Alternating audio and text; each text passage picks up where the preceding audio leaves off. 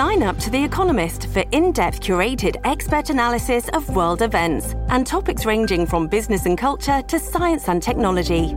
You'll get the weekly digital edition, online only articles, curated newsletters on politics, the markets, science, culture, and China, and full access to The Economist Podcast Plus. The Economist is independent journalism for independent thinking. Go to economist.com and get your first month free.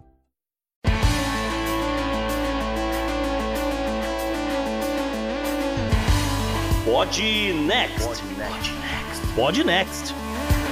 Fala galera, estamos aqui para o episódio 83 do Pod Next, em clima de fim de festa, de certo modo. Para falar das várias coisas, estou eu, JP, e rapaz, minha identidade é mais do que conhecida aí. salve ouvinte, salve JP, aqui é Gustavo Rebelo. E rapaz, hoje eu vou, a gente vai descobrir por que, que não chamaram o Paulo Guedes.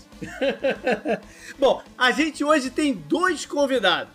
Pois é, duas celebridades, né? Vamos falar é, logo. Que é, pode ser. Que eles atuam por detrás da cortina, mas são duas celebridades. A primeira aqui é um pouco mais conhecida do, do pessoal do Twitter. Seja bem-vindo ao Podnext, tesoureiro do Jair. E aí, galera, valeu pelo convite, vamos embora. É, olha só, não é problema no seu áudio, não adianta bater no microfone, no, no, no headphone, buscar algum setup, não é problema no teu áudio. É. E também nós trouxemos aqui o Ilano. O Ilano é assessor da liderança do PT no Senado. Boa noite, Ilano. Boa noite, pessoal. Salve. É um prazer estar aqui falando com vocês e vamos bater essa conversa aí que tenho certeza que tem muita coisa pra gente poder contar e dialogar com a tu. Maravilha. Vocês já tiveram então um cheirinho do que vem pela frente aí. O assunto hoje é Brasil. Então não vamos perder tempo não, né, Gustavo? Vamos embora pro programa. Bora pro programa, JP. No Podnext dessa semana batemos um papo com o tesoureiro do Jair e Ilano Barreto, assessor da liderança do PT no Senado, sobre bastidores da histórica CPI da pandemia. Imperdível. Tem ainda a funcionária que a Amazon não pagou, um caso sinistro no Texas em pleno Halloween, tempestades de areia no meio ambiente, good vibes da brasileiríssima rainha da Suécia, além, é claro, da agenda histórica e da dica cultural. Assinantes do Podnext Confidencial ainda terão acesso a estatísticas econômicas do dia de ação de graças e um follow-up com o que ficou de fora do episódio 82 sobre a crise de abastecimento mundial. E aí, bora pro programa?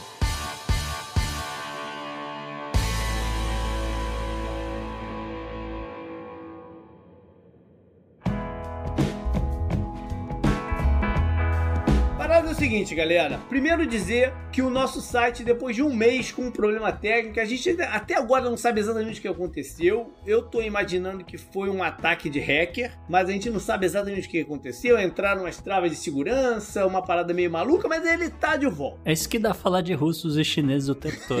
é, é, pois é. Então agora ficou mais fácil você assinar o nosso confidencial lá no Sparkle, porque os links estão lá no site em todos os lugares, né, Gustavo? Exatamente, JP. Qualquer pessoa, você tá ouvindo esse programa, tá dirigindo agora, presta atenção. O podnext.com barra assine e por lá você encontra todos os links, vai te levar direto lá pro Hotmart, onde você pode assinar. Você tem duas opções de assinatura. E JP, você tem alguma ideia de quanto é que custa assinar o Podnext? Os valores que estão lá no, no, no site é, a primeira opção é 9 e a segunda é 17, né? Pois é, JP, mas se você fizer as contas, isso dá mais ou menos uns, uns 57 centavos por dia. Isso não é nada, cara. Por 57 centavos você tem acesso a um conteúdo inédito, exclusivo, muitas vezes polêmico, muitas vezes que a gente, inclusive, leva a participação de convidados que aparecem no programa principal uhum. lá pro Sparkle para ou responder alguma pergunta ou então para participar dos outros blocos que saem só lá exclusivamente. E lembrando também as pessoas que elas têm 30 dias para explorar e consumir uhum. esse conteúdo de, de, totalmente gratuito, podendo cancelar, obviamente, a qualquer momento. E, e, sabe que eu fiquei meio chocado, JP, porque 57 centavos, eu fui ver quanto é que tava custando o pãozinho francês. Você arrisca quanto, quanto é que tá custando o pãozinho?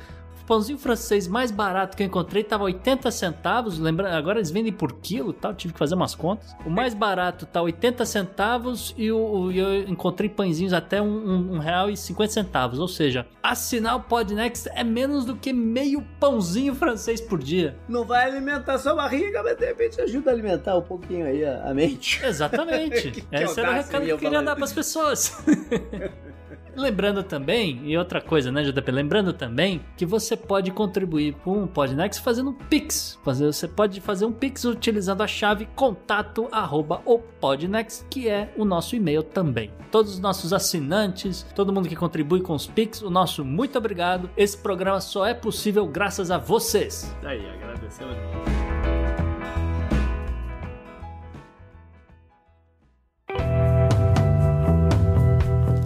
Assunto quente da semana. Bom, a pauta quente, não quentíssima de hoje é a CPI que se finalizou no Senado essa semana com foco na Covid. E foi entregue relatório, votado e tudo mais.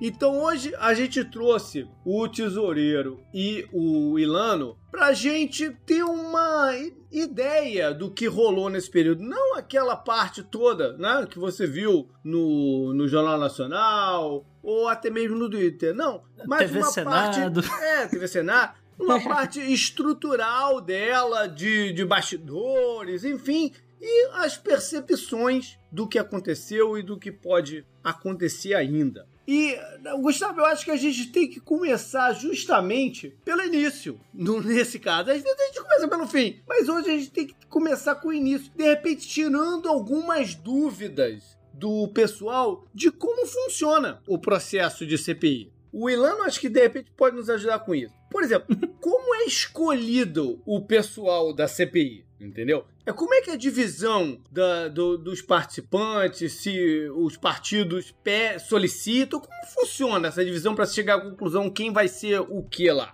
É, então, pessoal, vejam. Primeiro, né, tem a votação para presidente da CPI. E aí, obviamente, quem tem mais senadores, no caso o PSD e o, e o MDB, eles de fato saem na frente desse processo, né? Uhum.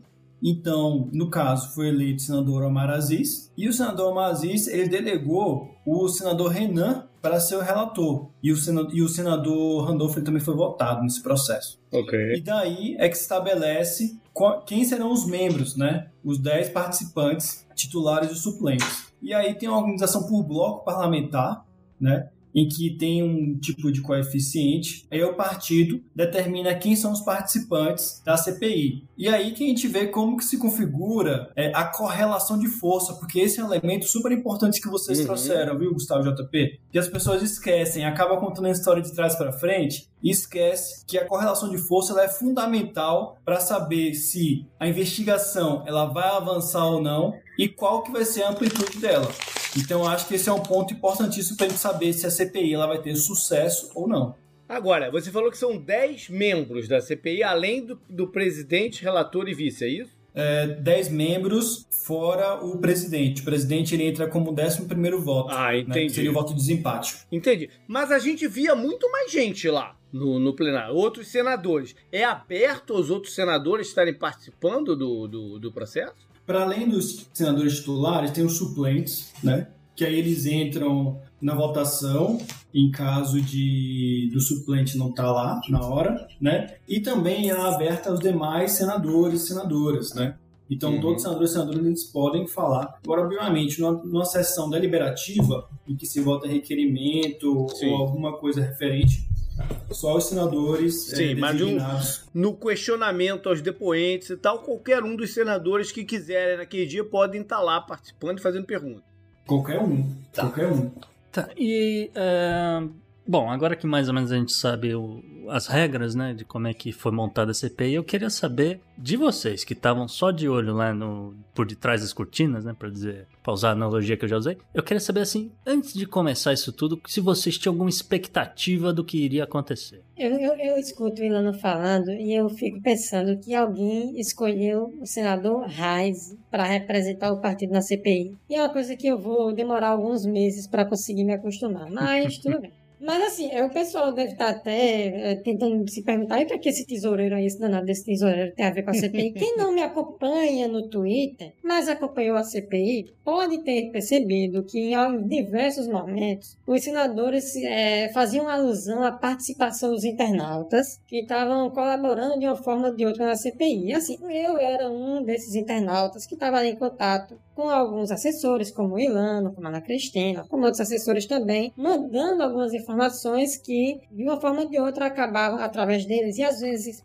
até devido a, aos próprios senadores que acompanhavam a gente no Twitter, principalmente, acabavam acompanhando e pegando o que a gente estava postando ali referente à, à comissão. No começo da CPI, eu estava bem incrédulo, até porque a gente vem de um histórico aí de CPIs que costumam não ter resultados tão positivos assim. É o que eu vou citar, por exemplo, a CPI da, das fake news que estava rolando antes da pandemia pegar e que uhum. não trouxe resultados relevantes. Mas a partir do momento em que, em que eu percebi que os senadores tinham uma abertura para que a gente pudesse contribuir de alguma forma, aí eu me interessei. E a gente procurou, procurou os assessores, procurou os senadores, e eles se mostraram interessados, e aí o negócio rolou muito bem. Rolou muito bem. E aí, de, a partir desse momento em que a gente passou a ter a oportunidade de, de, de, contribuir de alguma forma, aí eu botei fé, sabe? Eu botei fé. Por quê? Porque a gente, é, quem, não, quem, não, quem não me acompanha no Twitter, gente, eu tenho um perfil no Twitter que eu acompanho o governo Bolsonaro desde 2018. E eu venho fazendo registro do governo, não só no meu perfil, como em arquivos pessoais, de um monte de coisa que ele fez em diversas áreas de governo. Uhum. E uma delas, logicamente, quando começou a, a, a pandemia, eu comecei a catalogar muita coisa que aconteceu. Então eu tinha uma memória muito viva e eu, assim, tava igual todo mundo, tava por aqui com, com o que estava acontecendo no país e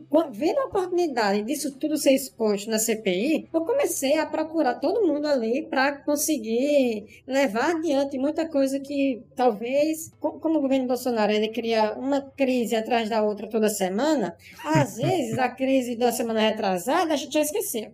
E é uma coisa que a gente tinha muito bem catalogado e sistematizado e que tinha todo o interesse de, de levar para os senadores. Então, quando vocês ouviram participação dos internautas, foi isso que aconteceu. Foi a gente que, que, que fez o registro sistemático do que aconteceu no governo, começou a organizar e enviar para eles, para dentro do contexto dos depoimentos que iam acontecer. Então, a partir desse momento em que eles se mostraram abertos à contribuição, eu botei bastante fé na CPI. É, tesoureiro, só para quem estiver ouvindo esse programa daqui a um tempo, não estiver lembrando da situação, quando você fala a gente, a quem você se refere?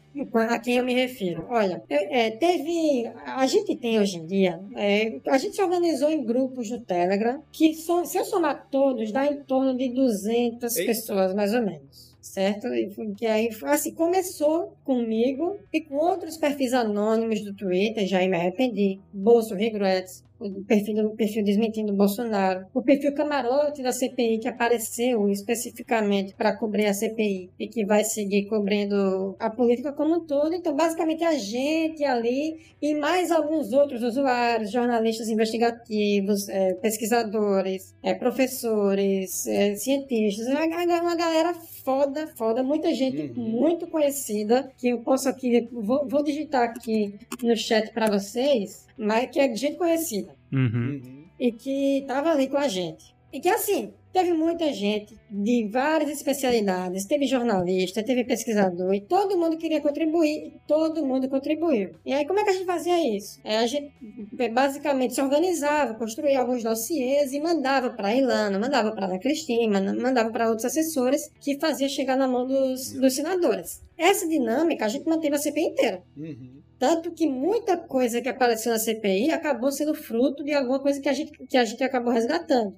Eu posso citar aqui, por exemplo, não sei se vocês acompanharam, mas é, um dos indiciados da CPI foi o Roberto Goidanite, que era o, o, presidente da FUNAG até, até algum tempo desse ano. E a FUNAG, que é a Fundação, Alexandre de Guzmão, é um, é, um, é um braço acadêmico do Itamaraty. E os caras basicamente pegaram os olavistas malucos, tudo que eles encontraram, e botaram para dar seminário de coronavírus. Imagina, imagina o Alan dos Santos dando, dando seminário de coronavírus. Era, era basicamente essa a programação dos caras. Deu, deu muito certo, né? Tenho certeza que deu foi um sucesso. Você sabe, é, a, gente, a gente não sabia do, desse contato tão direto assim, né, entre vocês e o pessoal do, do, do de fato estava lá na, na, na linha de frente, mas dava para ter um cheiro que o trabalho da CPI tinha um processo de retroalimentação. Uhum. E não era Cara. só uma, é, não era só uma parada de ah, estamos puxando um fio aqui, vamos desenrolar esse nobelo. Teve, teve isso também, mas teve um processo de realinhamentos assim de direção e, e que a gente via que era uma coisa debatida, entendeu? Que é que, que não era, não era a intenção inicial e ela foi se adaptando e se morfando no decorrer do tempo.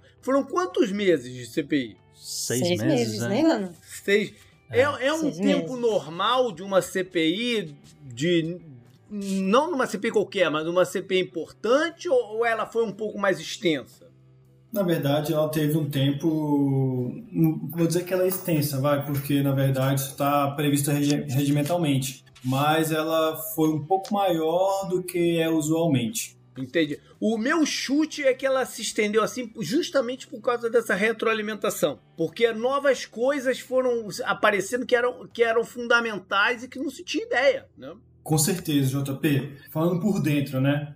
Em alguns momentos a gente achou, cara, isso tá dando errado. Hum. Isso uhum. precisa acabar. E do nada, simplesmente virou uma chave e que a gente falou assim, cara, achamos o trilho. E aí, quando a gente percebeu que a gente estava no trilho certo, foi justamente o momento que a gente descobriu todas as tretas, né? É, envolvendo o Ministério da Saúde, envolvendo é, relações espúrias do próprio Palácio do Planalto. E aí que a coisa caminhou bem, né? Então, na verdade, a, a tua leitura está bem certa mesmo do que foi essa CPI. E, Italo, quando você diz a gente descobriu, a gente percebeu que não estava indo num ramo bom, etc vocês se reuniram, os assessores, houve reuniões entre os senadores ali da, da cúpula que estava de, de, fato interessado em, em fazer a, a, CPI acontecer, atingir algum resultado? Como é que funciona essa parte? Então, como eu estava falando com vocês, né, eu fico pela assessoria da liderança do PT no Senado, né, então apoiando aí principalmente o senador Humberto Costa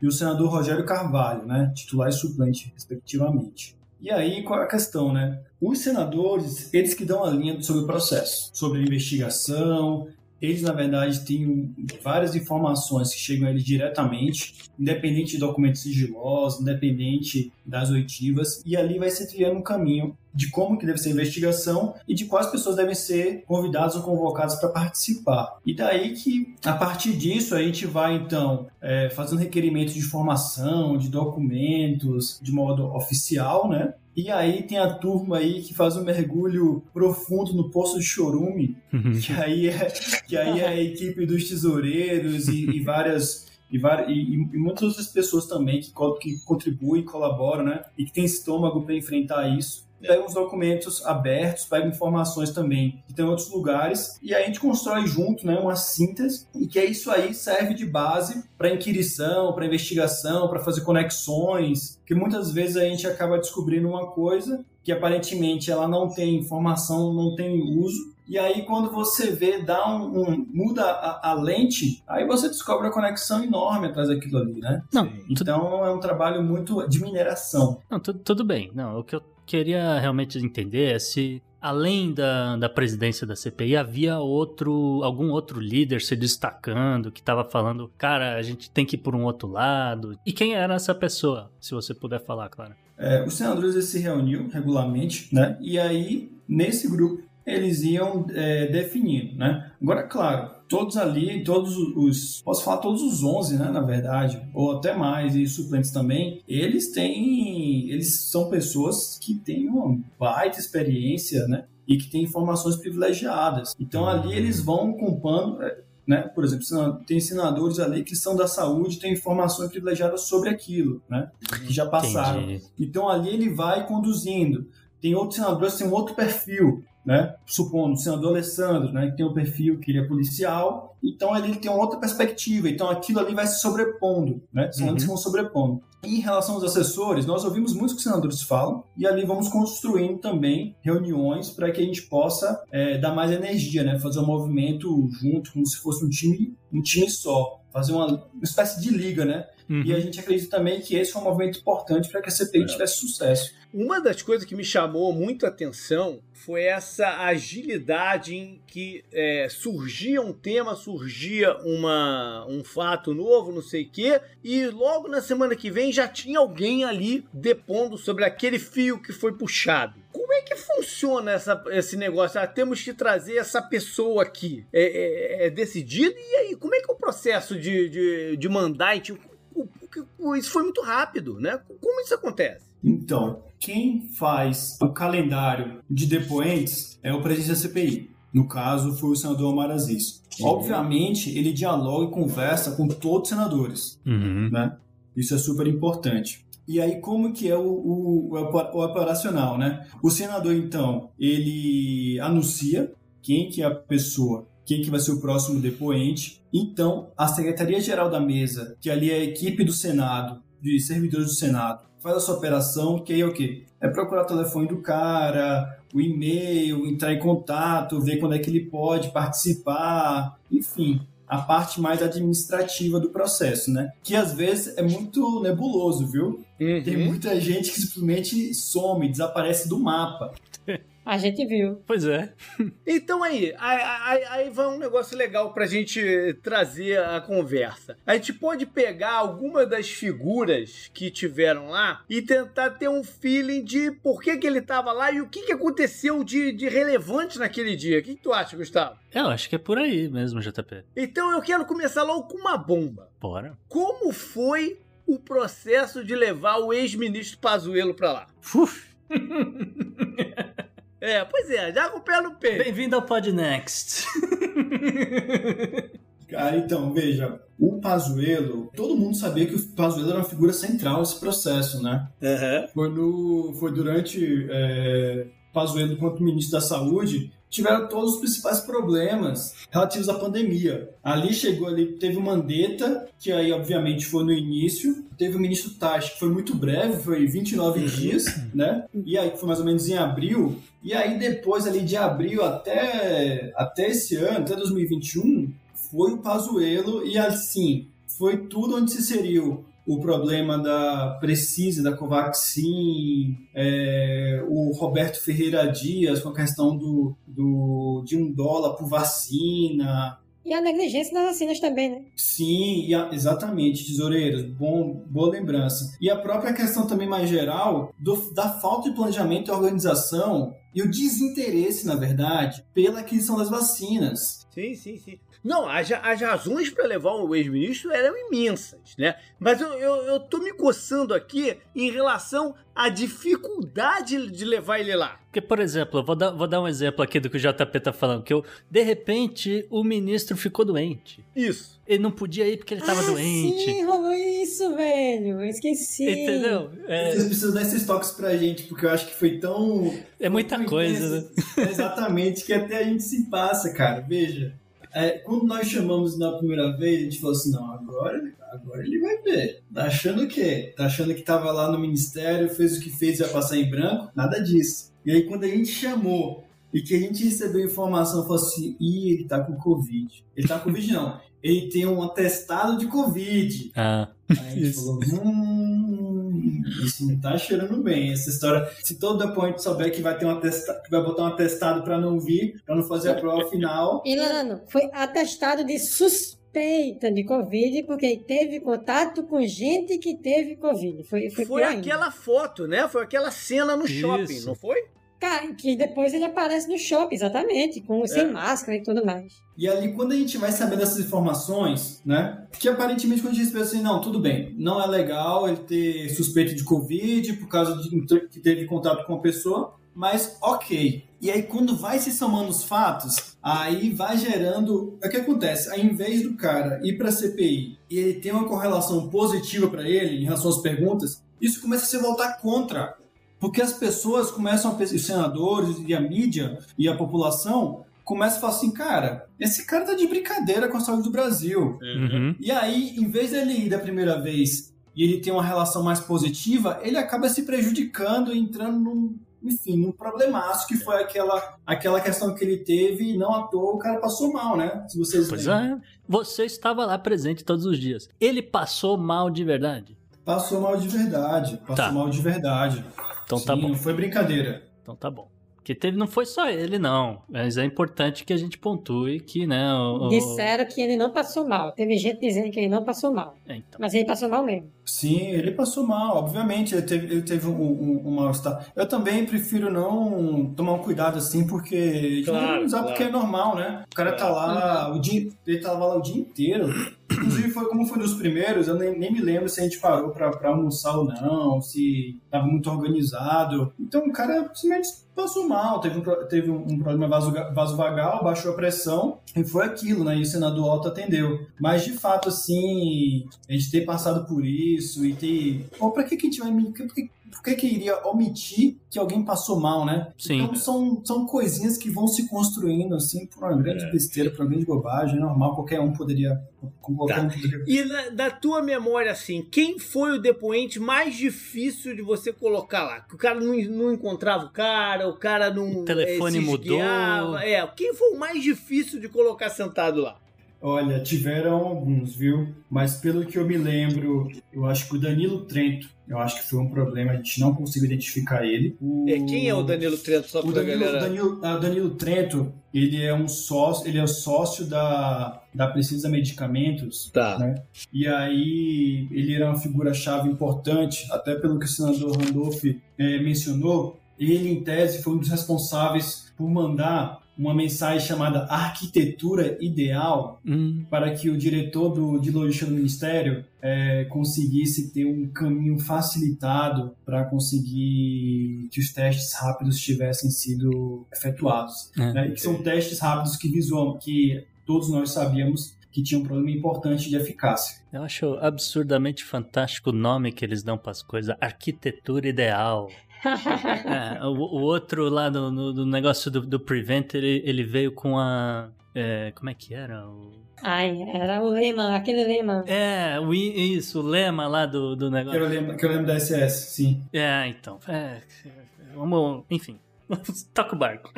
E agora eu vou te perguntar: quem foi a pessoa que vocês tentaram e não conseguiram colocar lá? Fora o Paulo Guedes. É, não, o Paulo Guedes é uma outra, uma outra história. O Paulo Guedes é uma outra história.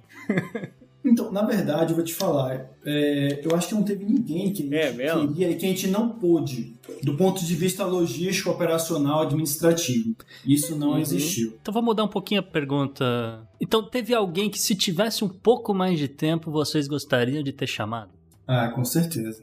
Com certeza. Hum, Não sei se pode falar o nome, mas enfim. Não, eu acho que dá sim pra gente falar. Eu acho que nomes ligados diretamente à Casa Civil, eu acho que seria muito importante, porque lá era o local onde é a coordenação do plano de contingência, a coordenação das ações de Covid, né? Uhum. Então, ter alguém, a gente ter, ter ouvido alguém de lá, com certeza iria agregar ainda mais fatos para a CPI. Você acha que nisso aí pesou ter gente é, de militares ativos dentro do, do- da Casa Civil?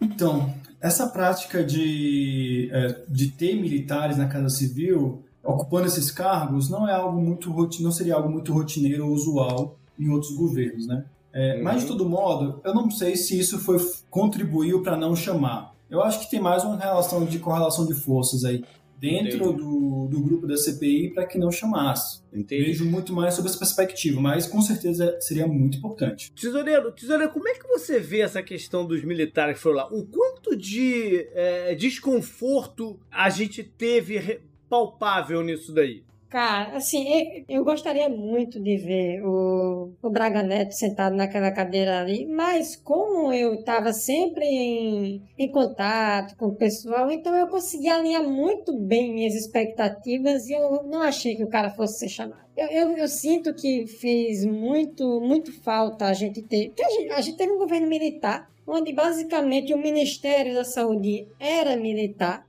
E que foram os militares. E assim, quando, quando um general, ele, um general da ativa, ele tá atuando no posto do, do governo federal, ele não é um, um civil. Ele é uma representação do exército, ou da casa, ou da força que ele esteja representando, ali no caso, era o exército. Mas é impossível desvincular completamente. É, não dá, mas assim, a, é, o, a gente teve alguns entraves ali do, de alguns senadores que acabaram é, tentando, né, tentando blindar de certa forma. Eu achei um saco isso, porque eu queria que, que essa galera. Acabou, acabou, tem algumas pessoas que acabam dizendo que isso seria como se fosse uma, uma nova anistia, uhum. porque o que aconteceu não foi só o, um, ah, não foi só o presidente, não foi só o gabinete paralelo, teve muito milico envolvido.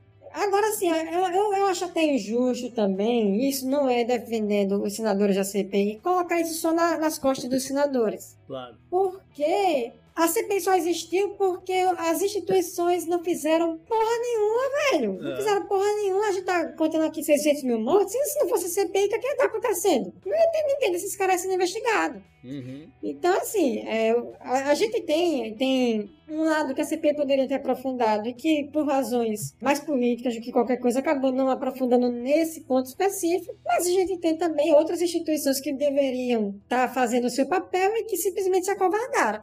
E que, uhum. tão, que a, a, gente agora espera que com o relatório pronto, com a, a, tudo de bandeja, alguma coisa aconteça. Tesoureiro, é só nesse tema de informações com, com um pouco mais de dificuldade de se obter, o quão frustrante era para vocês que estavam aí pesquisando e procurando as informações, etc., se de repente aparecesse no dia seguinte aquela coisa do: olha, o cartão de vacinação do presidente está sob sigilo pelos próximos 100 anos.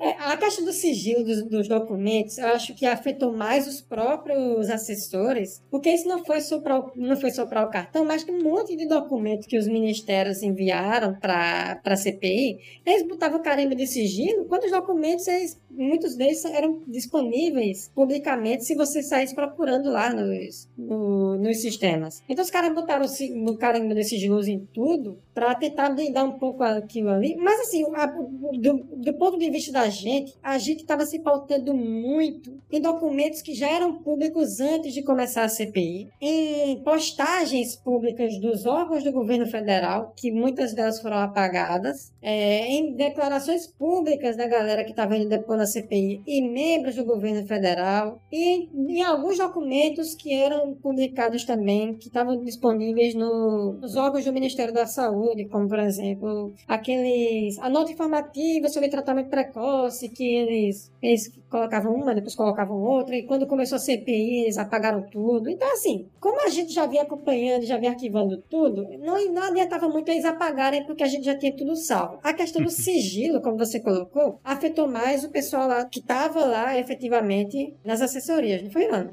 Foi isso mesmo. Porque a gente percebeu que, na verdade, é, o governo federal tentou colocar tudo como documento sigiloso é. para que isso dificultasse a participação de outras pessoas, bem como, como foi o tesoureiro de toda a equipe, outras pessoas também tivessem interessadas, né? Uhum. E aí, acho que esse aí, o senador Amazes também, ele fez uma, uma ponderação, porque bem, tinha coisas que estavam realmente divulgadas no site do próprio Ministério da Saúde e vinha para a gente como documento sigiloso, né? Como foi o caso, lembro bem do caso que era do Plano Manaus, que parecia que era algo assim que veio da ABIN, mas quando você via, estava no site do Ministério, você fala, pô, para que, que isso aqui tá sigiloso, né?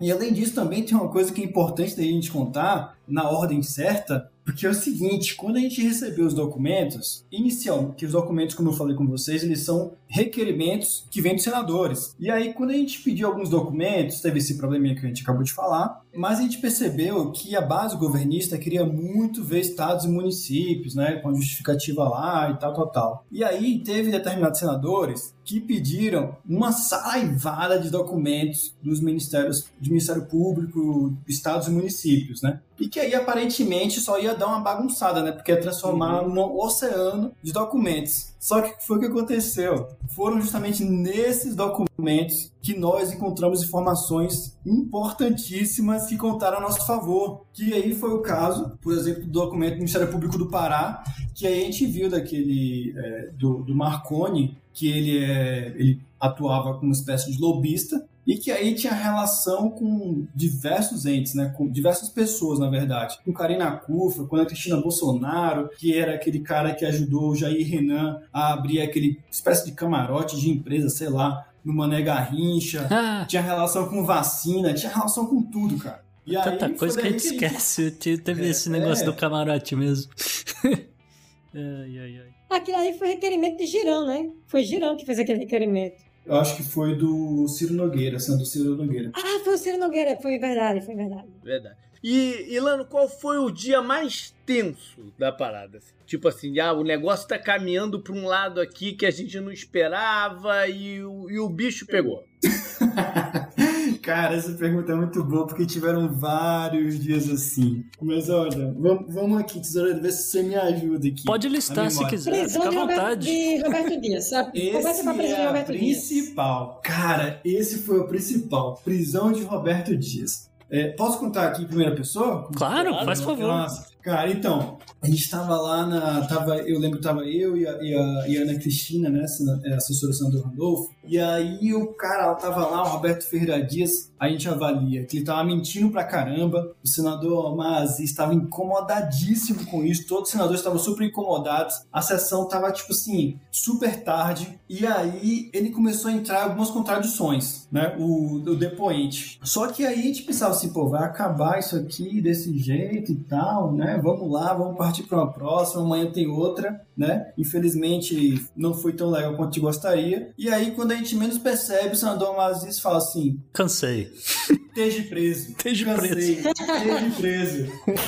E aí, cara, foi um alvoroço. Foi um alvoroço, assim, porque a advogada dele não esperava também. Né? Tava esperando, acho que ela acredito que ela tava esperando também acabar ali a CPI, bem como a gente tava. E aquilo ali, cara, virou uma cena icônica. Porque o cara, ele tava numa situação, assim, muito ruim, tava mentindo pra caramba, tava numa situação. é, Enfim, né? Ele, ele é uma figura central do governo federal e assim foi um momento foi um momento bem tenso né repercutiu pra caramba enfim Ele tinha aquela prerrogativa de não responder as perguntas que ele não quiser, porque vários tinham, né? Ele não pediu. Ele, Ele não, não pediu, pediu? HC. Eu acho que ele não, eu acho que ele não pediu, foi com a cara e com a coragem. Pessoal que não tiver lembrado, ele é o cara do dólar por vacina, tá? O que É. o Dominguete, que é outra Dominguete, né, gente? É. o- que, que personagem o Dominguete. É Eu- uma eu- das eu- histórias mais bizarras. É, é tão bizarro isso daí que é, é difícil da gente engolir, né? E deixa eu te fazer uma pergunta. Ou, ou talvez o tesoureiro saiba até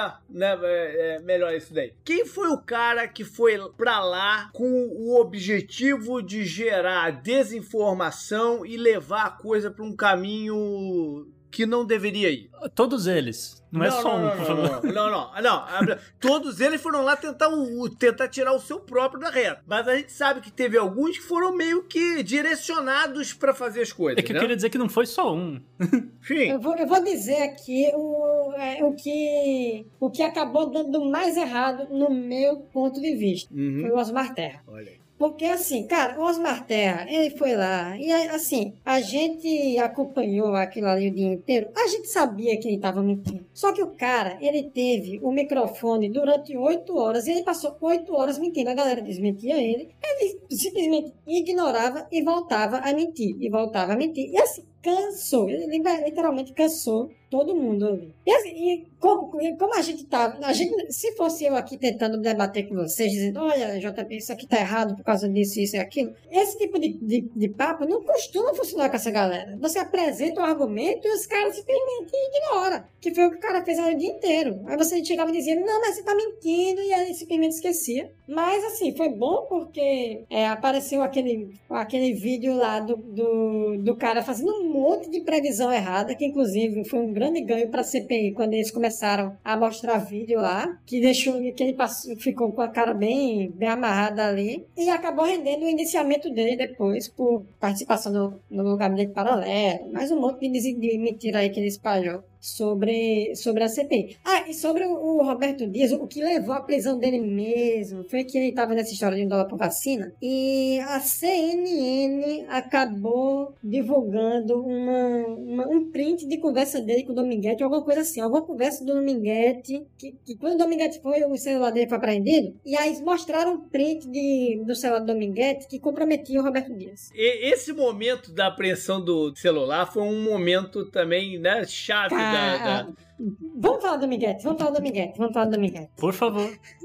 Então, cara, Dominguete, eu, eu vou, vou só introduzir, tá? Do Dominguete, porque qual é a questão? tinha uma desconfiança grande que a gente achava que o Dominguete ele era alguém plantado. Uhum. Porque assim, ele quis ir para a CPI, ele disse que ele colocou o nome do deputado Ricardo Miranda como possivelmente alguém que tem um interesse escuso em relação à vacina, foi para a Folha de São Paulo, deu teve podcast lá com, com, a, com a jornalista Constanza. Então, assim, tava, todo mundo chamou ele, mas todo mundo falou assim: tá, esse cara aqui, ele é aparentemente alguém do governo. Eu acho que até, posso estar equivocado, mas eu acredito que até a base governista falou assim: não, esse cara aqui é um dos nossos. Tá trazendo, mas vocês vão ver o que ele vai, o que ele vai apresentar. E aí, quando a gente viu no decorrer da história que o Dominguete era uma figura ali, que ele fazia parte daquele esquema, né? Mas que ele não conseguiu é, usufruir, aí a gente entendeu que na verdade ele era só mais uma figura daquilo ali e que estava é, informando tudo o que aconteceu com ele, né? Já que o uhum. contrato não foi fechado com ele. Então isso na verdade também foi um momento icônico. E sobre a questão do celular, que todo mundo acha que o celular dele foi apreendido, mas não foi. Ah ele cedeu o celular. É uma, é, uma, é, uma, é uma diferença técnica, né? Não, é diferente, Não? cara. Porque é o seguinte, veja, uma coisa é simplesmente chegar alguém, a Polícia Legislativa e falar assim, eu quero o teu telefone. Né? Isso aí, essa situação não existe. É, é necessário ter uma série de medidas judiciais para você ter acesso ao telefone de alguém. Tá. Só que o que aconteceu? Ele foi lá e falou assim: toma aqui meu celular. E isso aí acabou. A gente conseguiu elucidar vários casos a partir das conexões que ele tinha. Inclusive, que o Tio Deus acabou de falar, que eu acho que vale a pena a gente, a gente reforçar, da troca de mensagem dele com o Cristiano, da Davat, daquelas vacinas que existem e não existem, e com o Roberto Ferreira Dias, por um ato simplesmente que foi voluntário dele. Cara, eu, eu morri de rir, porque assim, o que aconteceu ali naquele dia foi que ele começou o depoimento, aí Aí ele puxa o celular e toca um áudio do, do, do Miranda falando lá que não, porque o material tá aqui, não sei o quê. Então, assim, o negócio tava muito, muito esquisito. Naquele momento ali, os governistas tudo tava vibrando, porque. Por quê? Porque aquele momento. Aqui, os caras foram pra lá, basicamente, pra descredibilizar o, o Miranda. Pois e é. o depoimento do Miranda ainda tava pegando, aí chega lá e toca aquele áudio onde o Miranda tá, tá falando de alguma mercadoria que depois descobriu que não era vacina vacina. E aí depois ele. Depois que, que, que derrubaram a, a, história lá do áudio, que mostraram que o áudio não tinha nada a ver com vacina, aí os governantes começaram a cair em cima dele também. Então ele ficou abandonado ali. Ô, é. Você lembra que, na verdade, o Luiz Miranda ele foi lá, né? Foi mesmo, ele foi lá. Esse foi um dos grandes dias para mim, porque foi um dos dias que, por um acaso, eu falei: eu vou assistir esse troço, eu quero saber pra onde é que tá indo essa CPI. Eu vou fazer um balde de pipoca, eu vou ligar na TV Senado, que é o que eu consigo aqui dos Estados Unidos, e eu vou assistir esse troço o dia inteiro. E eu tava assistindo, e já era, sei lá, 11 da noite para vocês, é 10 da noite aqui para mim, e o cara finalmente quebrou. Foi na vez da, da, da na mão da Simone Tebet, e aquilo foi, para mim que tava assistindo, foi incrível. Agora, você tava lá na sala, né? Sim, tava lá na sala, tava lá na sala.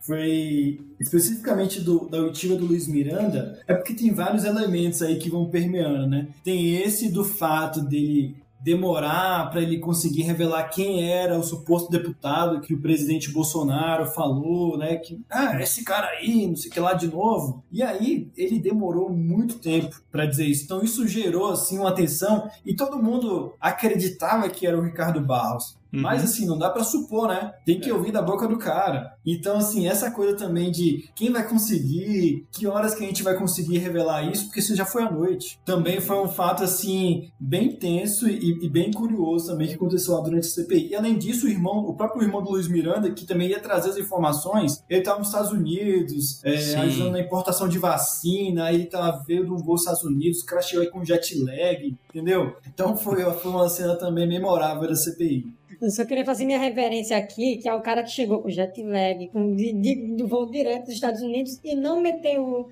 a gente, estou exausto, volta amanhã. Pois é, eu não sei quem serviu o Red Bull para ele, mas parabéns.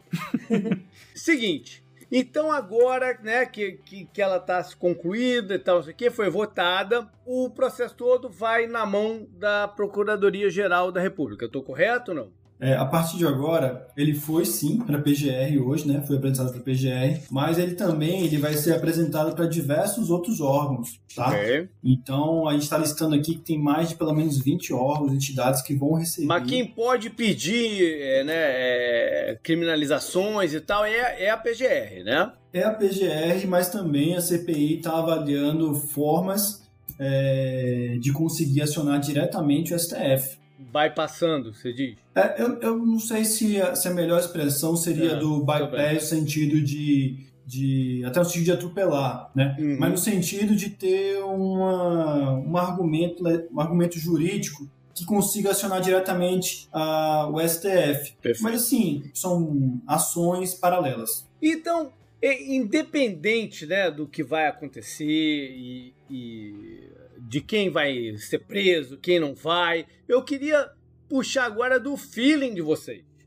Né? Quão positivo é o feeling, tesoureiro, do que aconteceu é, em termos de, pro país? Cara, assim, a CPI, ela já deu resultados durante ali os depoimentos. Por quê? É, cara, quando, começou a CPI, a gente estava na dúvida se ia ter vacina ou não. O governo federal estava dizendo que não ia comprar a vacina da Pfizer porque não queria botar gelo seco para a vacina, é, para poder transportar a vacina, além de um monte de desculpas farrapadas. Então, assim, era aquele nível, mi- misturado com a história de tratamento precoce. Então, assim, deu uma barrada nesse negacionismo do institucional, aí ficou mais centralizado em algumas pessoas, como o próprio presidente e alguns agentes do Ministério da Saúde, mas não Ministério da Saúde como um todo. Então, essa mudança de postura do, do Ministério da Saúde enquanto órgão, eu acho que foi positiva, o pessoal passou a correr atrás de vacina, e também a- a- teve muita gente aí da, é, que estava disseminando informação falsa sobre, sobre a Covid, que quando começou a CPI, começou a apagar tudo, justamente com medo de, de virar alvo da CPI, que acabou virando. Mas que não adianta, porque a gente acaba recuperando tudo no, no Wayback Machine, tá tudo salvo lá. Mas então, esse tipo de coisa, os caras estavam cara tava soltos, os caras estavam soltos, eles estavam impunes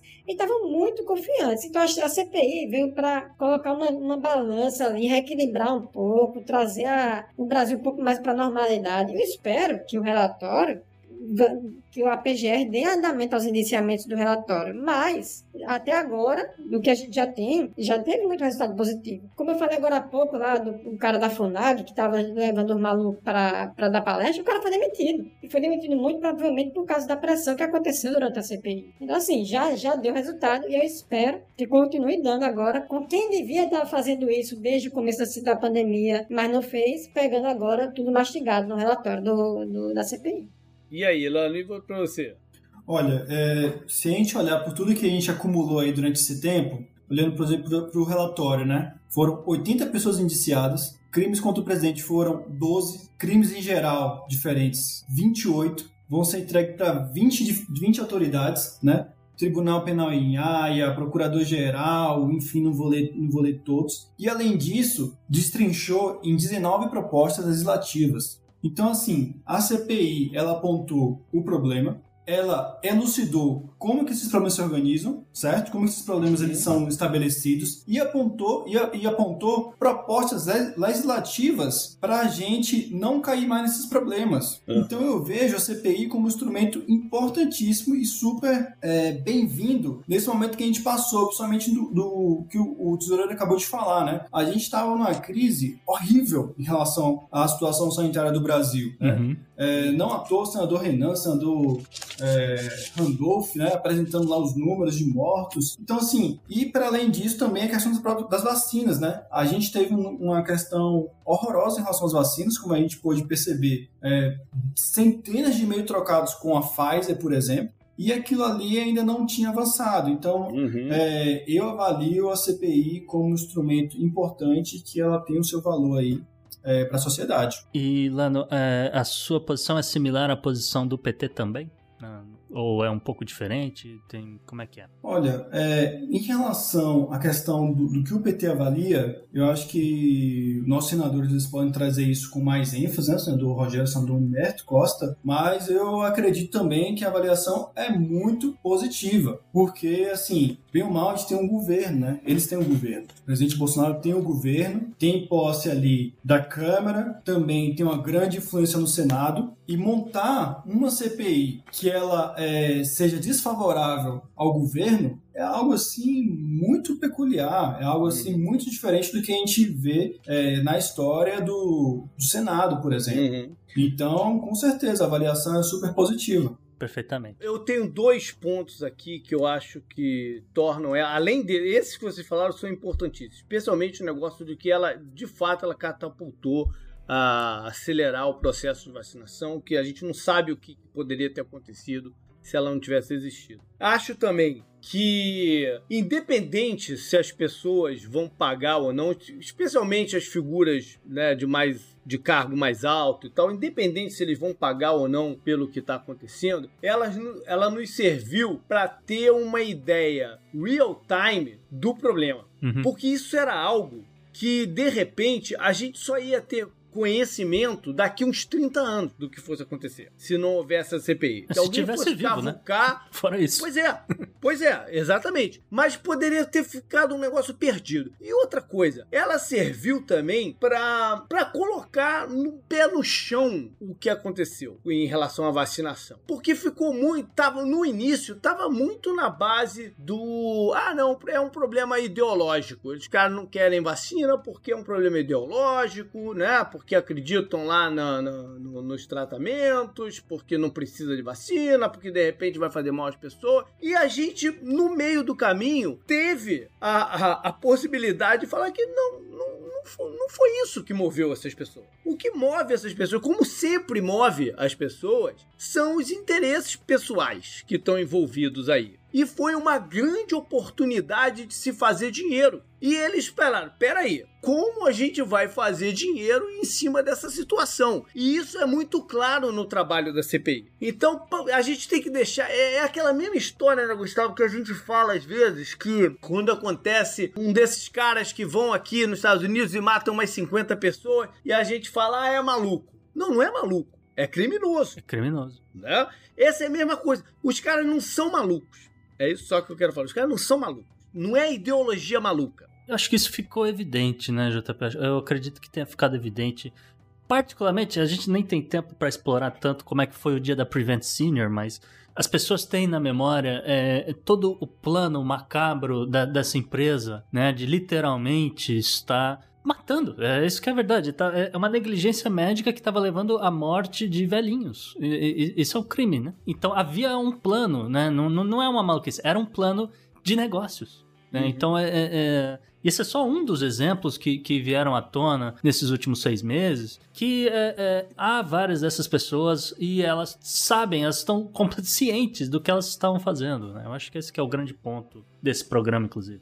Então, é, a gente veio aqui, a gente conversou um pouquinho sobre esses bastidores dos últimos seis meses aqui com o Tesoureiro e com Ilana. Eu vou deixar esse espaço aberto para vocês fa fazerem o jabá do que, do que vocês quiserem, do, uh, suas contas no Twitter, é, etc. E, enfim, fiquem à vontade, por favor. Agradeçam aos, aos outros assessores, a quem vocês quiserem também. Enfim, espaço é de vocês. Primeiro, Gustavo, JP, muito obrigado por esse espaço, né?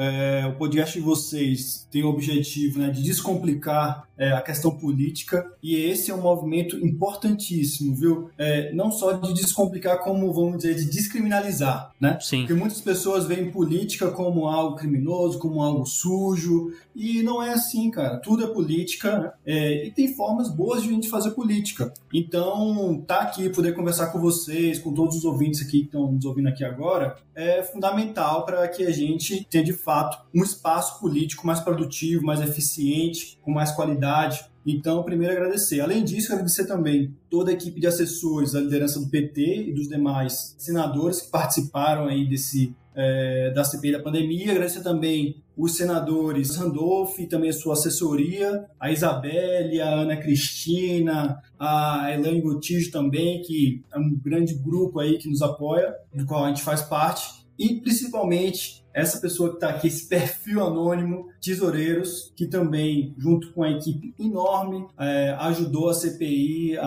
a, mudar os rumos aí da, da questão sanitária do Brasil. Então, assim, muito obrigado, Tesoureiros, Gustavo, JP, e seguimos juntos. Vou agradecer também o, o espaço aqui para bater um papo com vocês. Foi muito legal bater um papo com o JP, que já te acompanha no Nerdcast há, sei lá, mais de 10 anos. Mas, e chamar o pessoal que tiver tá interesse... emocionado, olha só. é, quem tiver interesse, me segue no, no Twitter, porque eu, eu, eu venho acompanhando o governo Bolsonaro desde o começo, e eu tô sempre é, comentando alguma coisa, resgatando alguma coisa antiga. É, assim, é, é bem interessante, porque acompanhar esse governo não é uma coisa fácil, e, mas assim, é uma coisa que que acabou trazendo resultados para a CPI da, da Covid, pode acabar trazendo resultados aí depois para a CPI das fake news, quem sabe. Mas já em, em, relação a jabá, vou deixar, deixar só o jabá do, do meu perfil aqui, que é o arroba tesoureiros no Twitter e é um podcast que eu, eu, eu gravei vários podcasts com a Leila Germano e mais o A Já Me Arrependi, a Bolsa onde a gente entrevistava alguns políticos, entre eles os membros da, da CPI. A gente entrevistou o Omar Aziz, o Randolfo Rodrigues e o Alessandro Vieira. Então, é, procure no, no Hoje Tem. É, hoje tem é exclusivo no Spotify, então se procurar no Spotify, hoje tem nos episódios do República de Bolchevique. São os episódios que a gente gravou. Bem bacana, bacana bem bacana. Papo que a gente vai ver com eles. Bacana, obrigado, tesoureiro, obrigado, Eilano. É, boa festa amanhã, viu? Quer dizer, solenidade, desculpa. Essa é boa. é, boa solenidade amanhã. E up next. Up next.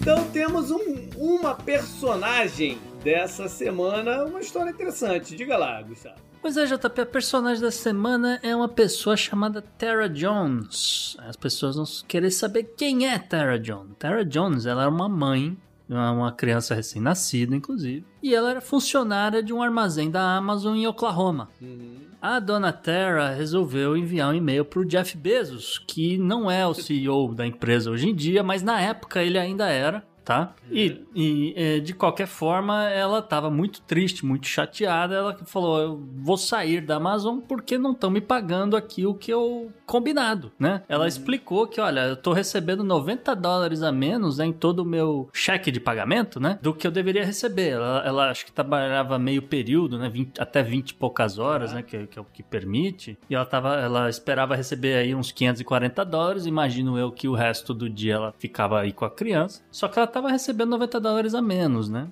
E ela fala, explicou, né, pro, pro, no e-mail que ela tava com boleto atrasado, porque, enfim, tá, é, não tava recebendo o que devia, e devia né, ter algum problema com o RH, ela não sabia o que estava acontecendo, ela estava muito chateada. Foi isso que ela fez. O Jeff Bezos não sei se foi ele que leu, mas ele ficou sabendo dessa história, mandou investigar. E aí, uma investigação interna da Amazon descobriu várias falhas no sistema da folha de pagamento da empresa, JP. Eita. É, fácil não. Estavam dando calote nos funcionários agora. Todo mundo, assim, não, quer dizer, todo mundo não, mas uma. E só ela que viu. Ela foi a única que teve a cara, a coragem de mandar um e-mail pro Jeff Bezos e falar: cara, você tá me devendo uma grana aí, pô. Hum. Né? E, enfim, é, a investigação acabou que revelou aí que a Amazon tava devendo para praticamente todos os funcionários que tinham pedido algum tipo de licença, né? Então vamos dizer, licença médica, licença por uhum. invalidez, né, e tal. Isso nos últimos dois anos, né? Ele, pelo menos até onde eles cavocaram, né? Pode ser que uhum. antes estivesse acontecendo, tá? De qualquer forma, a Amazon não informou o número de funcionários afetados, mas okay. é, eles revelaram que não foi só em Oklahoma. Então, é, armazéns no Tennessee, armazéns na Flórida, Georgia, etc. Segundo funcionários e ex-funcionários do RH da Amazon, essas pessoas tiveram né, diversos problemas médicos e tal, ou licença maternidade, como o caso aqui da Dona Terra, uhum. e eles, como é que fala, acionaram lá o, o, o sistema para reconhecer que a pessoa estava de licença, mas o sistema entendeu que essas pessoas deveriam ter sido demitidas.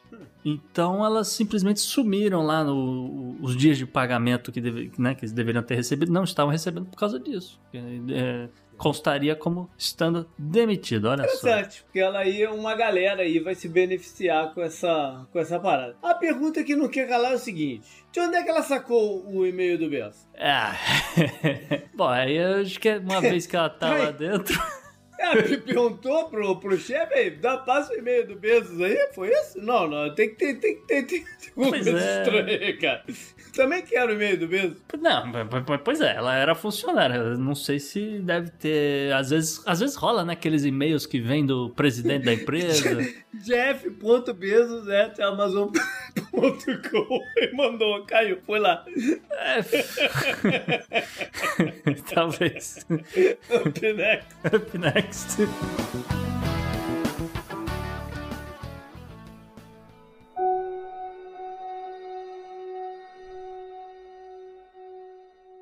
Vamos lá pro bizarro, que é uma história, cara, é, essa daqui de, de revirar o estômago. Diga lá, Gustavo. É, JP, já virou tradição aqui no Podnext, né? Aproveitar aí o, o Halloween, né? O Dia das Bruxas, pra trazer aí um destaque mais macabro, mas eu confesso que o, uma- o, o destaque dessa semana ele é mais revoltante do que qualquer outra coisa, né? Porque olha só, no último domingo, dia 24, um garoto de 15 anos de Houston, no Texas, ele ligou pro xerife, né, do condado da, de Harris, né? E ele avisou que, olha, o meu irmão de 9 anos morreu. Então, a polícia foi lá, né? Porque né, tem uma morte aqui sendo comunicada, vamos ver o que tá acontecendo. Chegaram lá no apartamento e encontraram, na verdade, o esqueleto de uma criança morta na hora ali, eles não conseguiram nem dizer há quanto tempo tinha acontecido esse óbito, mas eles tinham certeza que é no mínimo 2020. Porque. Pô, Pelo pa- grau de pelo grau de decomposição, né? entendeu? Literalmente, sei lá, tava na cama um esqueleto. Essa era a situação. Bom, e aí a polícia ainda encontrou, né, além desse garoto de 15 anos que fez o telefonema, mais dois irmãos, um de 10 e um de 7, que estavam completamente desnutridos e precisavam ser imediatamente levados para um hospital, que acabou, acabou acontecendo, né? Que foi, então, provavelmente o que motivou o irmão mais velho a ligar. Ele ficou com medo dos irmãos morrerem também. É, porque provavelmente deviam estar completamente sem comida, já tava num, num, num nível desesperador, e o cara falou: ah, não sei mais o que fazer, vou ligar pra polícia. Mas e aí, os pais? Então, esse lance dos pais é que é a história. É a bizarrice aqui em si. Porque, é- assim, o- um garoto de 9 anos tá morto há mais de um tempo já é uma coisa muito estranha. Mas Sim. os pais é, um- é que é uma coisa que, assim, é difícil de entender. Porque constava que esses garotos estavam meio que vivendo há meses sozinhos no apartamento. A polícia não soube dizer se eles estavam trancados no apartamento, se eles tinham como sair dali, se eles viveram do, do que tinha na dispensa, se aparecia de vez em quando alguém trazendo comida pra esses garotos, entende? Essa história, ela. Eu olhei todos os dias pra ver se tinha algum desenvolvimento, alguma coisa rolando, porque não se sabe como é que esse- esses garotos sobreviveram tanto tempo já. Mas os pais não moravam no apartamento. Porque os pais não estavam morando, é isso que eu, os pais não estavam morando com eles. A, é, a polícia teve que fazer todo um, um esquema pra encontrar a mãe, encontrar a mãe dos garotos, trouxeram ela pra depor, né? Fez todo lá o negócio e depois liberaram ela. E assim, isso me dá a entender que talvez esses garotos estivessem morando com o pai e o pai tá desaparecido também. Então tem um, um lance aqui nessa história que a E gente quem não... tava pagando aluguel ou mortgage, alguma coisa assim? Então, não faço a menor ideia. É, Caraca, é- cara, é parada, é parada porque se você for pensar friamente, com quem tava pagando as contas? Conta de luz, alguém tava pagando. Pois é, Porque não sei se se tá tá... mais de um ano na situação, É. já teriam cortado luz, já teriam despejado, porque ninguém, né? É. provavelmente estava num débito automático. E aí, como eu falei, eu não sei com relação à comida. Entende? Porque comida é um negócio que você tem que estar movimentando, porque senão. Enfim, é- é, de qualquer forma, o caso está em aberto. As crianças oficialmente já estão sob custódia do estado do Texas, né, estão internadas no hospital para recuperar né, essa, dessa situação toda. O caso segue em aberto. E o próprio xerife de Harris falou: Cara, é uma situação aqui de revirar o estômago. E eu nunca vi isso na minha vida. Eu tenho 40 anos de experiência, eu nunca vi isso na minha vida. Palavras do cara. Vamos ver, de repente isso aí tem um follow-up na frente, um follow-up mais, é, mais good vibes. É, não, pra pelo menos a gente entender, né? É, que é, é uma história, um mistério e, enfim, é, precisa. Espero que não passe em branco aqui. Alguém, alguém Isso aí. enfim. Up next. Up next.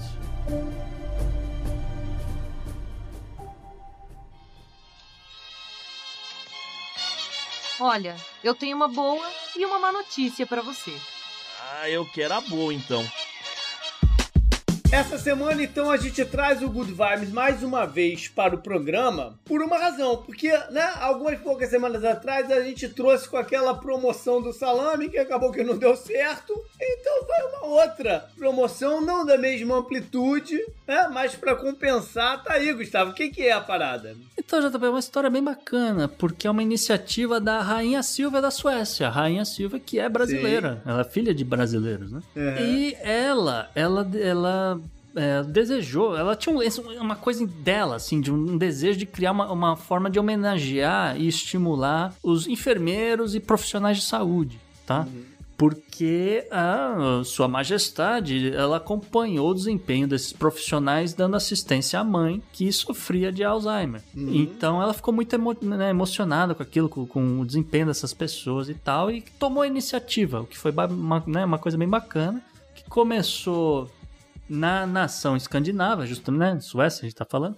Começou ali por volta de 2012 e depois ela expandiu pra fazer a mesma coisa, só que ali, né, na Finlândia, na Alemanha, na Lituânia, na Polônia, nos Estados Unidos. E a grande novidade é que o prêmio de enfermagem aqui da Rainha Silvia vai estrear no Brasil. Olha aí. Então é só para brasileiros, tá? Com a meta de reconhecer né, profissionais, estudantes de enfermagem, né, que, é- que tenham ideias, que apresentem soluções transformadoras, né, para cuidados de saúde e tal. A chegada no, no Brasil tem um quê especial para rainha, porque, né, como a gente falou, ela é filha de mãe né, brasileira, viveu parte da infância no Brasil e tal, então ela vai pessoalmente estar entregando o prêmio. Isso aqui é bem bacana. A monarca, né, ela também se dedica à causa de crianças e adolescentes em situações de vulnerabilidade pelo mundo. Ela se diz ansiosa para conhecer os projetos de saúde nacionais e tal. Então ela tá bem empolgada. E profissionais de estudantes de enfermagem que atuam no estado de São Paulo. Tá vendo? É uma coisa bem específica. Não está aberta ainda ao Brasil inteiro, mas ela vai começar pelo estado de São Paulo. É, mas com, né, justamente, perspectiva de expandir. E é,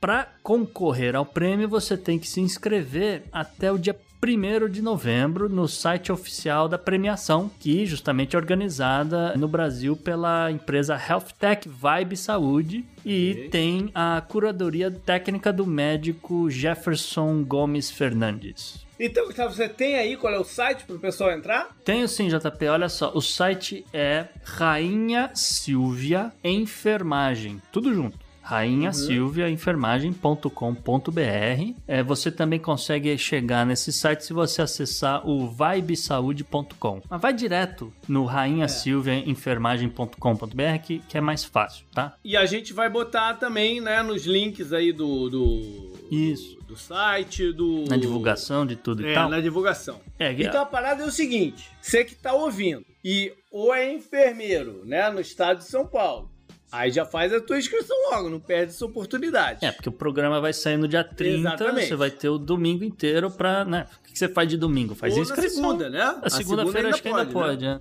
Ou então, se você tem algum conhecido, amigo, parente, não sei o que, que é enfermeiro no estado de São Paulo, fala pra eles olharem aí o nosso link aí, as nossas É, coisas. ouvindo o. Podnext, que ó, tem um negócio É. legal aqui. Porque o prêmio é bom, JP. O vencedor ou vencedora vão receber 6 mil euros e vão viajar e fazer curso fora do Brasil. Olha aí, pô, isso é imperdível. É, do cacete. Assim, pra quem é da, da área, que tem paixão, Mas tem que correr porque o prazo tá curto, né? tem que correr. A gente tem que ficar mais esperto com essas promoções, essa que é a verdade. Mas tá aí, tá em cima. Boa sorte pra quem quiser participar. Up next.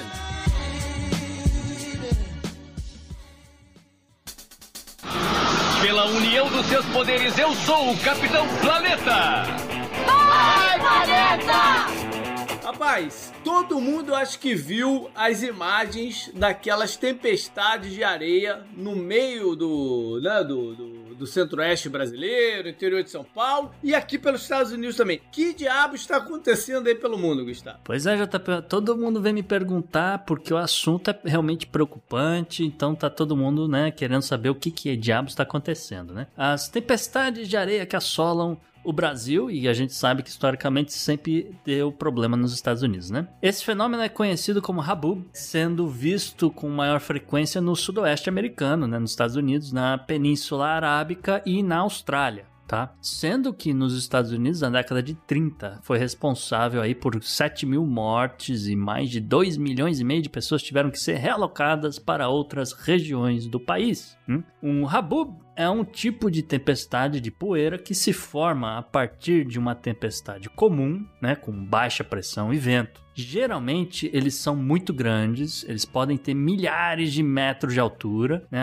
pode chegar até 160 quilômetros de largura. Então a chance, se você vê um negócio desse vindo para cima de você, é melhor procurar abrigo. Tá? Essa aqui é a, a mensagem aqui. Durante as tempestades tradicionais, o ar frio desce para o solo e se espalha. É esse o principal caso no interior de São Paulo, né? Com uma área seca mais intensa no momento do território brasileiro, como a gente falou, a maior crise hídrica nos últimos 50 anos. Né? Isso também informa uh, o monitor de secas da Agência Nacional de Águas, o ANA ou ANA. Também não sei como é que eles falam isso. O fenômeno, no entanto, já foi visto por quase todo o cinturão do agronegócio, né? Seja no Mato Grosso, Mato Grosso do Sul e por aí vai. Goiás, é. Há vítimas, sim, é, ainda estão né, vendo sendo apurado os números, né? Quem tá passando às vezes por um tratamento porque ficou exposto a essa poeira toda. É, mas a, a, gente sabe que infelizmente há vítimas é, e um sem, sem, número de pessoas que vão ficar sequeladas porque respiraram essa poeira toda também, né, Jota? Mas é pela falta de chuva? É, principalmente por falta de chuva. É, é, é um fenômeno que é, é, decorrente dessa desertificação do, do Brasil, que a gente já, já é. citou de leve algumas ocasiões, né? Uh,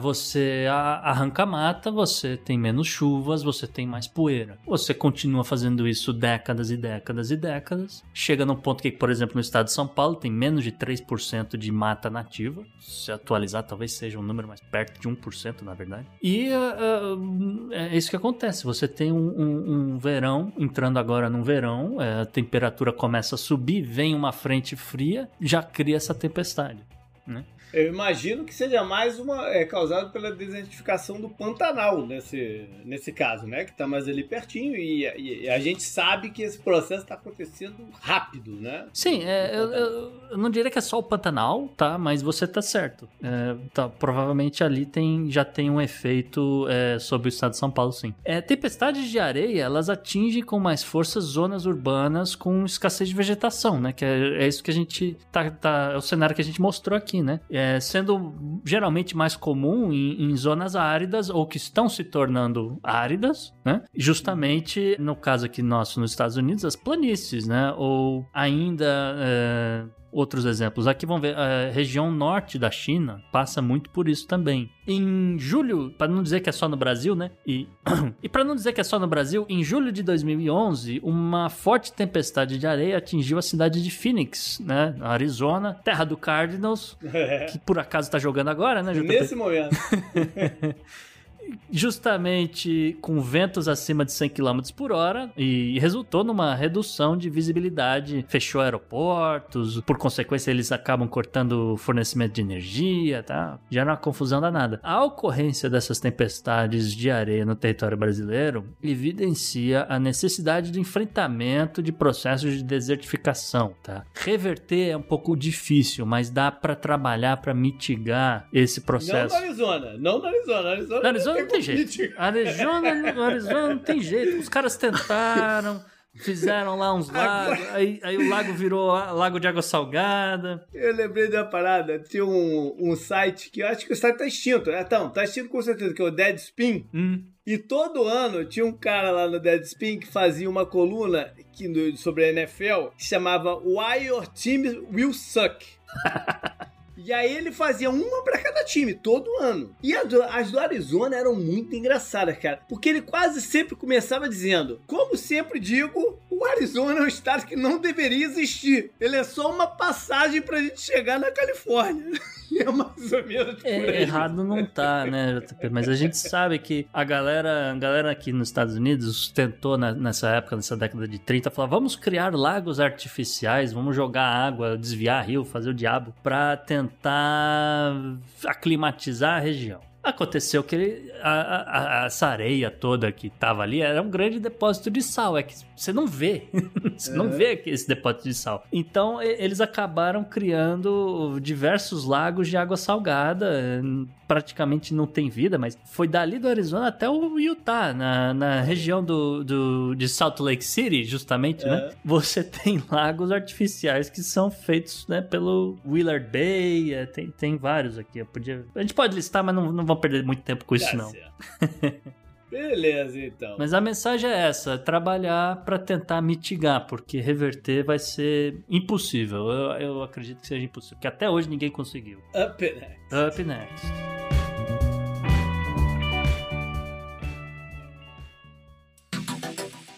Anote no seu calendário.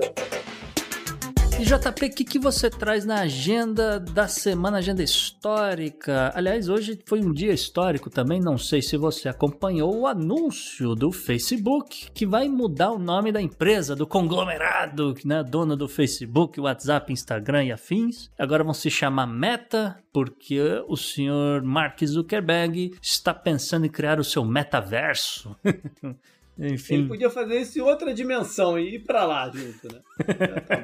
tá é seguinte, vamos começar dizendo que dia 31 de outubro tem eleições no Japão. Sim. Agora, domingo, dia de Halloween. E é, promete ser movimentada essas eleições aí. Eu acho que não tem um favorito assim extremamente claro, né, Gustavo? Acho que a coisa tá em aberto. Tá em aberto, mas a gente sabe que no final das contas o, o Partido Liberal Democrata vai ter um peso grande na, uhum. de qualquer forma. É, é como a, a, própria CDU na Alemanha, ela vai ter uma Sim. bancada grande. O Partido Liberal na, no Canadá vai ter uma bancada grande. Se isso vai ser suficiente para ele formar um governo, etc, é outro papo. Eu acredito que, assim, tá em aberto, mas é, deve dar a lógica, porque é, é Japão no final das contas e vai sobrar pro senhor Kishida Fumio. Tá certo. Uma coisa interessante que, que eu bati o olho é que um dos candidatos, vamos dizer assim, um dos possíveis primeiros-ministros,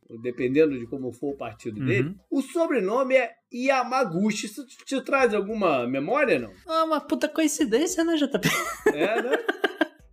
Seu nome da gangue. É, então, se você quer entender por que, que a gente trouxe isso aqui e não escutou o programa sobre a Yakuza há umas três semanas atrás, dá uma clicada lá e você vai entender do que, que a gente está falando aqui. É, essas coincidências da vida. Pois é.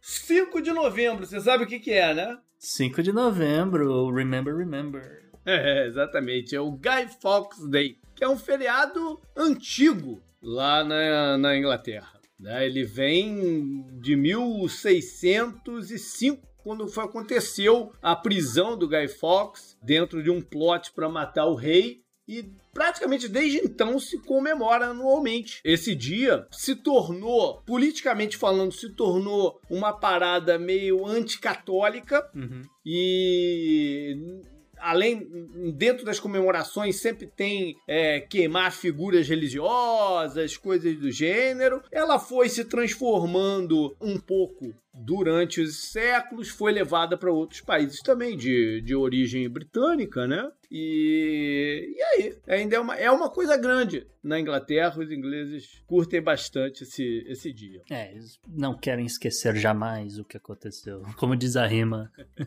Exatamente. Vamos então para a parte histórica. E eu vou começar com o 1 de novembro de 1755. Nesse dia, aconteceu um terremoto sinistro. E a gente pensa em terremoto, a gente pensa de repente na Califórnia, né? Chile, na, na Indonésia, México. Chile, China. Mas não, ele foi em Lisboa, em Portugal. Hum. E eles calculam que os mortos nesse terremoto possam ter batido 50 mil. É gente pra caramba. É gente pra caramba se você levar em consideração a população, é. É gente pra caramba. Destruiu praticamente a cidade inteira. A perda, além da perda humana, a perda em termos de história e arte foi inacreditável, né? De livros e peças artísticas, e arquitetura, né? é, Antiga. É, é inacreditável. Em termos da população, esse número bateu porque até porque é, Lisboa representava mais ou menos 10% da população de todo Portugal Sim. concentrava na cidade de Lisboa. né? Depois isso pulverizou um pouquinho. E esses 50 mil mortos não consideram ainda as vítimas dos tsunamis que tiveram, Hum. que é, né, como consequência do, do terremoto nas áreas costeiras. Uhum. Morreu mais milhares de pessoas ali. Eles nem sabem calcular né, quantas pessoas morreram nesses lugares pequenos por ali e tal. Uhum. Nem, nem tem como calcular naquela época, né? o- a quantidade. O terremoto foi de 8.0, Forte pra chuva. forte pra caramba, que foi sentido, durou cerca de 10 minutos aí o processo inteiro. Esse é ele um outro foi agravante, geralmente. né? Esse é um outro Exatamente. agravante. Ele foi sentido até em Marrocos, Tá. na África. Tá. A parada, a parada foi Sinistro. massiva. Né? Al- Algumas curiosidades. Sabe, sabe quem foi testemunha de- do, do terremoto? Hum, Tem a- Voltaire. Voltaire o autor e filó- filósofo. E ele descreveu o terremoto e as paradas todas num, Ele tava em Lisboa, livro não? dele. Ele estava em Lisboa. Ah, E ele descreveu num, num livro dele tudo o que aconteceu por lá. A reconstrução de, de Lisboa foi massiva, né? Porque Uhum. tudo foi destruído e ficou a cargo do famoso Marquês de Pombal. Mas JP, já que você falou em terremoto, essa Uhum. semana também teve um terremoto político em Portugal. Não sei se você ficou sabendo. O que, que houve com os gajos? Nessa época do ano, no mundo inteiro civilizado, as principais democracias votam seus orçamentos para o ano seguinte. E deu briga, deu briga enquanto de chouriço. Eu, Não, eu já, JP, não acredita. Nosso correspondente Renan Bernardes mandou pra mim aqui. É que não, não, infelizmente não tem como ele participar do programa dessa semana, mas ele mandou pra mim, ele falou: na hora de votar, o único partido que votou a favor do orçamento do ano que vem foi o Partido Socialista. Até o Chega, entendeu? Até os partidos mais radicais da esquerda votaram contra, né? Votaram junto com a direita. E agora existe uma, uma expectativa do meu primo, né? O Marcelo Rebelo de Souza, é, chamar eleições para Portugal, antecipar justamente para né, o possível o primeiro, perfil é, do- possível primeiro trimestre do, do ano que vem, porque Portugal não tem orçamento. Shutdown, paralisação, opa. É. Bom, va- vamos lá então pro dia 2 de novembro de 1936. Foi quando a BBC inaugurou seu canal de TV. Ela não foi a primeira no mundo. Já tinha um canal há um- mais ou menos um ano lá na Alemanha. Mas era um canal de uma definição horrorosa. Uma coisa quase que fotos na, na tela. né? E aí a BBC lança seu canal de alta definição para época. E, enfim, foi, é um evento forte mundial, né? Porque a televisão vai passar a ter uma importância na- na- nas comunicações, na proximidade até dos governos com, com o povo, com, com um monte de coisa. É um fato político também a, a inauguração da televisão. E a BBC vale a gente ressaltar o modelo dela, né? De- até hoje é um modelo bem único e em tempos aí de muitos interesses por trás de, de imprensa né, e de vinculação, a BBC consegue se manter com uma imagem isenta né, do, do- de como fazer o seu jornalismo e sua, sua programação. E teve um revival forte, porque a Inglaterra hoje é um dos polos de produção de filmes e séries e o caramba vital, né? É, James Bond Star Wars é tudo lá. É, lembrando as pessoas rapidinho, né, JP? A BBC ela nasceu em, na década de 20 como uma estação de rádio, tá vendo? Né? É, que é- e aí, aí, como você tá mostrando, quase 15 anos depois, né, mais ou menos, é, deve ter, virou TV também. né, mas é o- ela nasceu como uma estação de rádio. Vamos então para o dia 3 de novembro de 1903. Nesse dia, uma região da Colômbia se separou, se tornando Panamá. E é, é, é do caramba, né? Foi quando foi, quando foi, foi sacramentada a parada. Não foi guerra, não foi. Foi uma parada mais negociada, enfim. Esse processo de independência da região foi bancado pela companhia do Panama Canal, que estava construindo ali o, o canal, né? Que ia fazer a transição do Oceano Atlântico pro, pro Pacífico.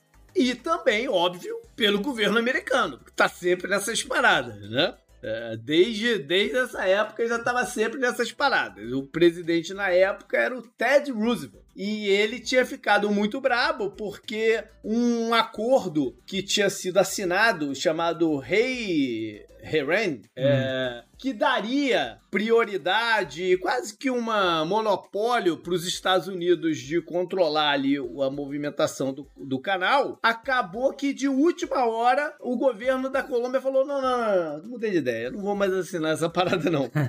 e aí, né, mexeu com interesses fortes aí americanos e tal. E esse processo foi à frente. É aí, depois já da, da independência, em dia 18 de novembro, hum. o... tem um outro acordo agora com o governo do Panamá, dando essa, essa autonomia e administração do canal para os Estados Unidos. Certo. O canal é inaugurado em 1914 e só em 1999 ele foi passado para o controle do próprio Panamá. Os Estados Unidos devolveu para o Panamá Poxa o controle vida. da parada. que coisa, não?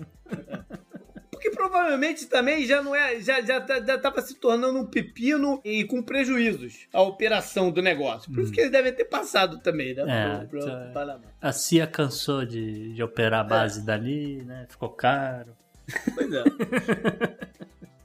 tá certo. É isso então. Up next. Up next.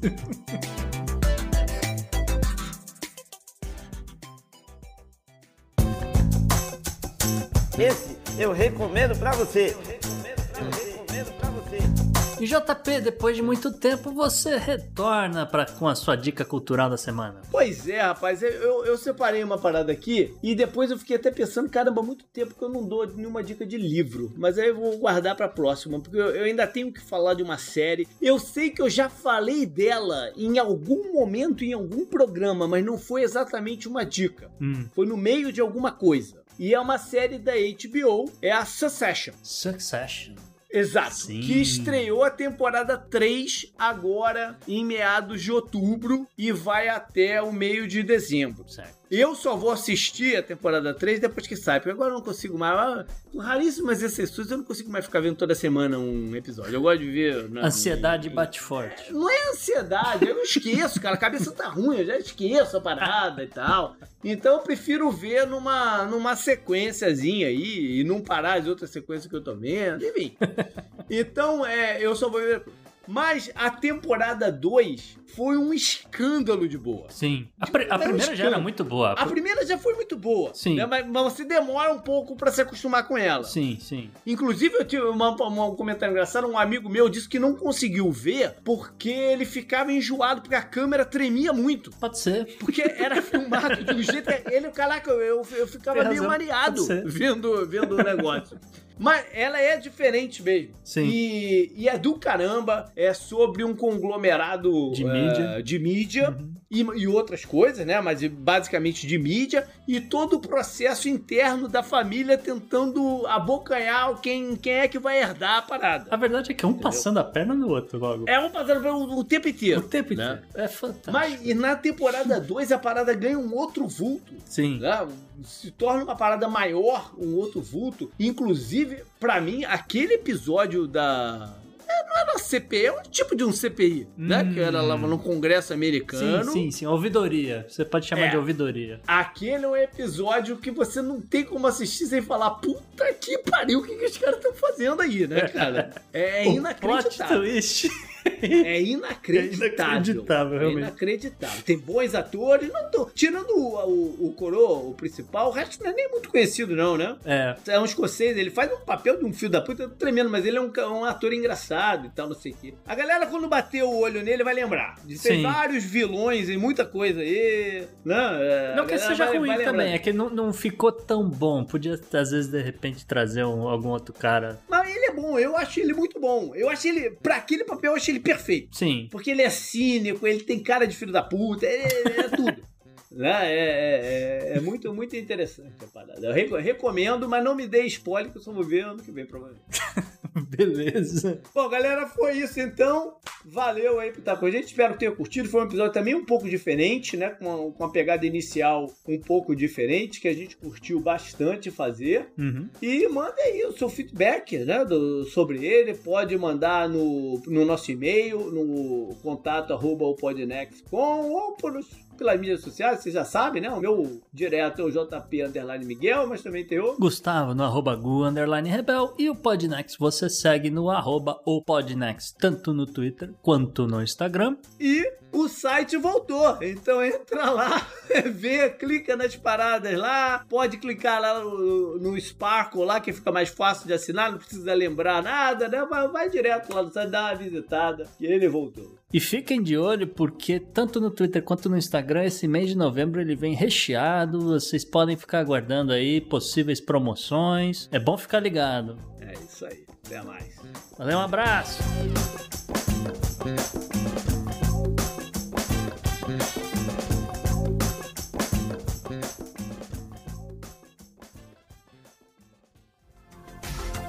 Este episódio foi editado por Atelas, soluções em áudio para podcasts.